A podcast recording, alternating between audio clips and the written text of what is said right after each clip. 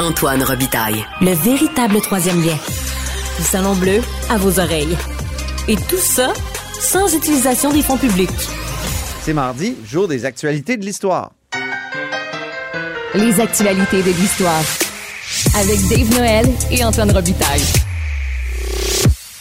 Et bonjour Dave Noël. Bonjour Antoine. Dave Noël, c'est notre chroniqueur d'histoire et accessoirement journaliste au devoir, auteur entre autres de Montcalm, général américain chez Boréal. Il est avec nous tous les mardis parce que l'histoire et le passé sont toujours d'actualité en politique. Tous les mardis, oui, mais on n'est pas toujours en lendemain d'élection, hein, Dave? Et c'est le cas aujourd'hui. En effet, Antoine, les lendemains d'élection, c'est l'occasion de faire les bilans, notamment sur le taux de participation. Euh, fond, cette élection-ci, on, est, on, est, on a atteint un taux de 66,05% de participation selon les données préliminaires du euh, directeur général des élections. C'est assez poche. C'est en fait c'est moins élevé qu'en 2018. En 2018, on avait 66,45. Euh, Donc, on est quelques points de pourcentage, euh, ben, quelques points, quelques dixièmes de points en dessous. Euh, ça, c'est intéressant parce que si on se rappelle, en 2012, lors du printemps érable, on avait eu une espèce de petite poussée qui avait, fait, euh, qui avait porté le taux de participation à 74,6. Hmm. Donc, à ce moment-là, on disait souvent qu'il y avait une nouvelle génération qui avait été formée. De politisée. des, jeunes politisés, mais dix ans après le printemps érable. Donc, on tombe vraiment assez bas, donc presque 10% plus bas que 10 points de pourcentage de, par rapport à ce qu'on avait. Et le parti qui compte sur le vote des jeunes n'a pas pu compter sur lui hier. non, non, visiblement, euh, ça n'a pas fonctionné. Euh, et ça, c'est intéressant. C'est-à-dire Québec solidaire, évidemment. Oui, oui, tout à fait. Et ça, c'est intéressant parce qu'on avait eu un taux de vote par anticipation record cette année de 24% Donc, il y, a, à peu près un Québécois sur quatre qui est allé voter par anticipation. Et malgré ça, c'est seulement euh, le, pourcentage de vote reste le même euh, par rapport à, 2018. Et ça, j'en avais parlé avec Éric Montigny, le professeur euh, de sciences politiques, qui lui me disait que le vote par anticipation, c'est devenu plus un transfert de vote que d'autres choses. C'est des gens qui seraient allés voter de toute façon, qui, qui, décident de régler ça le plus vite possible et ils sont débarrassés en quelque sorte. Donc, c'est vraiment pas un signe de, de, de, montée euh, du vote au, le jour euh, du scrutin. Mm-hmm. Euh, le vote, c'est ça donc. Moi, j'aime pas tellement le vote par anticipation. Pourquoi? Ben, j'aime l'idée qu'on se décide tous la même journée. Ouais. c'est rendu qu'il y a tellement de jours où on peut voter que pourquoi pas ouvrir les, les pôles pendant, je sais pas moi, pendant toute la durée de on pourrait revenir au système du. Mais c'est parce qu'on devrait voter avec la même information. Imagine s'il était arrivé quelque chose dans la dernière semaine et que les gens se sont déjà prononcés.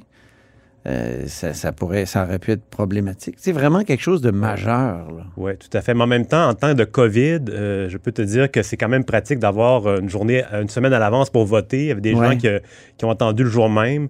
Euh, ma soeur pourrait en témoigner, elle a attrapé la COVID et elle n'a pas pu aller voter. ah non? Elle a dû faire ça avec une trousse que quelqu'un devait aller chercher euh, et le directeur du, scrutin de, son, de sa circonscription. Et après ça, le remplir à la maison, le renvoyer avant 8 heures. Donc, c'était assez compliqué.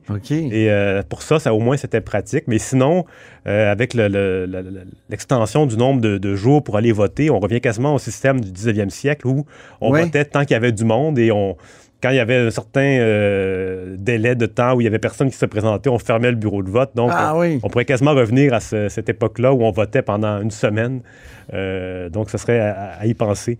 Euh, pour ce qui est du taux de participation euh, depuis 1867, on voit vraiment que, ben, en fait, il faut commencer à compter plus à partir de 1931, parce qu'avant 31, on avait beaucoup de votes par acclamation. D'ailleurs, en 1919, il y a 45 des 81 députés qui avaient été élus sans opposition. Ah oui. Ils avaient fait baisser le taux de vote à 27% euh, ça, c'est le taux le plus, le, taux plancher qu'on a atteint. Euh, mais donc, depuis 1931, on voit vraiment que le, que le vote est beaucoup influencé par la motivation des électeurs, notamment dans les années 70, la montée du mouvement souverainiste. C'est là qu'on a eu le plus, le, plus forte euh, les plus fortes proportions, euh, donc de 70 à 81. Il n'y a rien comme une question existentielle pour faire participer les gens. Alors, rester ou non dans le Canada, c'était existentiel. Tout à fait. Et même si au départ, euh, Robert Bourassa euh, remportait des, grandes majorités, la présence du mouvement souverainiste qui était en montée faisait en sorte que le taux général montait. Et dans les années 70, on a toujours dépassé la barre des 80% avec un sommet en, en 1976 de 85,27 avec l'élection de René Lévesque. Et la dernière fois qu'on a... La participation électorale de 85 c'est... C'est énorme, C'est très, très fort. On presque au référendum.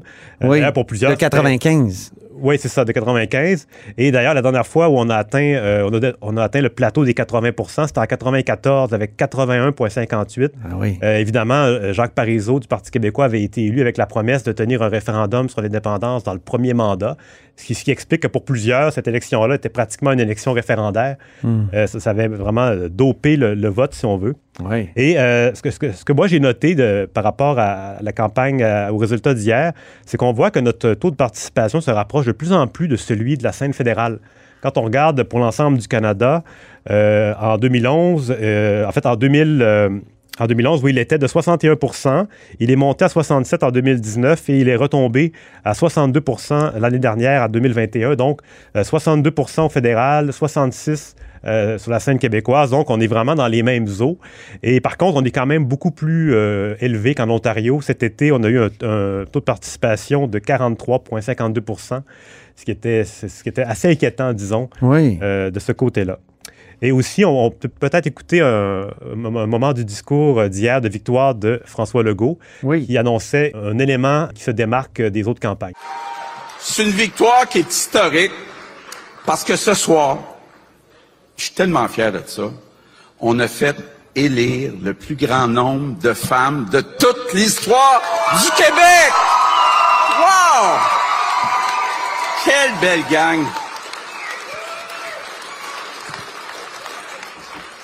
Ça veut dire que le, travail commence, par exemple, pour le deuxième mandat. Ben oui, un record euh, d'élection de, femmes à l'Assemblée nationale. Oui, donc... Euh, le pourcentage exact? Euh, on est à 46,4 euh, On est vraiment en zone paritaire. Oui. Euh, par contre, si ce n'était du Parti libéral du Québec, on n'aurait pas franchi, on n'aurait pas dépassé le sommet atteint en 2018. Tu veux dire c'est grâce au Parti libéral du oui, Québec? Oui, grâce au Parti libéral parce que 65% des élus du Parti libéral sont des femmes par rapport à 45 pour la CAQ. 30%, seulement pour, le, pour Québec solidaire, c'est ben assez frappant pour un parti qui, qui est résolument féministe, et 0 euh, pour le PQ. Évidemment, les trois élus euh, sont des hommes. Hmm. Euh, c'est ça, on, parle d'un sommet historique, M. Legault parle d'un sommet historique, mais en 2018, on était à 42 Donc, c'est une hausse de 4 points de pourcentage, ce qui n'est pas énorme, et c'est seulement trois députés femmes de plus que par rapport à la, dernière élection. Donc, quand même, on se rapproche de. On est dans la zone paritaire qui est définie à 40 mm-hmm. mais on se rapproche de la vraie parité à 50 tranquillement. Et aussi sur un autre plan, euh, si on parle d'histoire, c'est sûr, euh, hier soir, on a eu la, pire défaite électorale du Parti libéral, la, pire défaite électorale du Parti québécois. On a eu le premier recul électoral de l'histoire de Québec solidaire et la plus grande euh, performance du Parti conservateur du Québec, Nouvelle Vague qui, qui, est qui, qui est oui. parce que c'est pas celui de Camillien Hood dont tu nous as parlé de 1931. Non, même s'il y a des certains points communs, on est quand même assez loin. Euh, pas de politique. C'était le slogan, je pense, qui était commun, hein? qui était presque commun. Hein? C'est ça, oui, oui, oui. Euh, et c'est ça, il n'y a pas de politique de retour à la terre. Lui, Camille, Camille. Avec M. Duhem. Camille. Euh, Camillien Hood. Camillien Houd, lui, c'était euh, c'était maître chez nous, soyons maîtres chez nous. Hein, oui, c'était dans les mêmes eaux que le slogan de, qu'on associe beaucoup à Jean Lesage, mais en fait, cette, espèce de, cette expression-là était dans l'air à l'époque et un peu tout le monde se, l'appropriait. Je l'ai dit à Éric euh, Duhem quand je l'ai interviewé, il, était vraiment surpris et interloqué par euh, parce que lui, c'était libre chez nous. Oui, oui. Et on sait aussi qu'il s'est revendiqué de la mémoire de Chauveau, l'ancien ben ministre conservateur. Donc, dans un prochain épisode, on, ira voir les similitudes euh, entre les deux. Oui, s'il avait été élu, ça aurait été mieux. si on avait ramené Chauveau, tu veux dire? Mais s'il avait été élu, ça aurait été plus pertinent de faire le lien entre les deux. Parce que s'il avait été élu dans Chauveau, lui a dit que c'était le premier premier ministre du Québec et c'était un conservateur. Mais quand même, il... Donc, il se, lui-même euh, se situait dans une filiation historique. En même temps, Duhem a annoncé hier qu'il allait rester pour 10 ans. Ah Donc, on peut en reparler quand même, surtout qu'il va être euh, très présent. Parfait. Alors, c'est un rendez-vous, Dave. Oui. Et en terminant, c'est ça, euh, on, parle d'histoire. Euh, la domination en termes de, proportion de sièges de la, de la, CAQ de François Legault. donc, avec 90 députés, il a 72% des sièges, ce qui le place au quatrième rang de l'histoire en termes de domination au Salon Bleu. le record est détenu par Robert Bourassa en 73. Il avait fait élire 102 députés, ce qui représentait à l'époque 93% des sièges. Et Robert oui, 102 sur 110. Oui, c'est ça. Et Robert Bourassa euh, occupe les trois places du podium, en fait. Ah bon? Il est à la deuxième et en troisième place. En 85, il a 99 députés, ce qui représente 81% des sièges. Et en 89, il a, lors de sa dernière élection, il a 92 députés, ce qui représente 74% Donc, on compare souvent François Legault à Robert Bourassa dans le sens de que c'est un, politicien qui est vraiment sur la ligne. Euh, il, incarne vraiment ce que le Québécois moyen désire, inconsciemment ou consciemment. Centriste. Centriste. extrême centre, comme, euh, comme François Legault l'a déjà dit à son propre propos. Oui, et donc François Legault est juste derrière Robert Bourassa et devant Maurice Duplessis, qui, qui, termine cinquième en 48 avec 89% des sièges au Salon Vert à l'époque. Ah, Legault a battu oui. Duplessis. Oui, oui, oui. Il est seulement devancé par les trois Robert Bourassa. De... Ça nous fait un bon titre de segment, ça. Tout à fait. C'est bon. On peut écouter Robert Bourassa en 1985 maintenant. Qui peut mieux relever ce défi, mes chers amis, que le Parti libéral qui a l'expérience de la croissance économique, qui a toujours été fidèle à ses objectifs? Donc, c'était Robert Bourassa en 1985 qui parle du Parti de l'économie. Hein? C'est euh, vraiment un thème de François Legault. C'est aussi vraiment l'affirmation d'Éric Bédard, l'historien, qui a été, lui, rédacteur de discours pour François Legault, selon lequel le politicien auquel euh, François Legault ressemble le plus, c'est Robert Bourassa. Ça, il me semble que ça se confirme. Là. Oui, tout à fait. Euh, mais je, veux quand même ajouter un petit bémol. Moi, je ah. considère toujours que Daniel Johnson, père, est ah. le modèle qui ressemble le plus à François Legault. Mais ah oui, on, on va le voir dans le deuxième mandat comment ça va se concrétiser.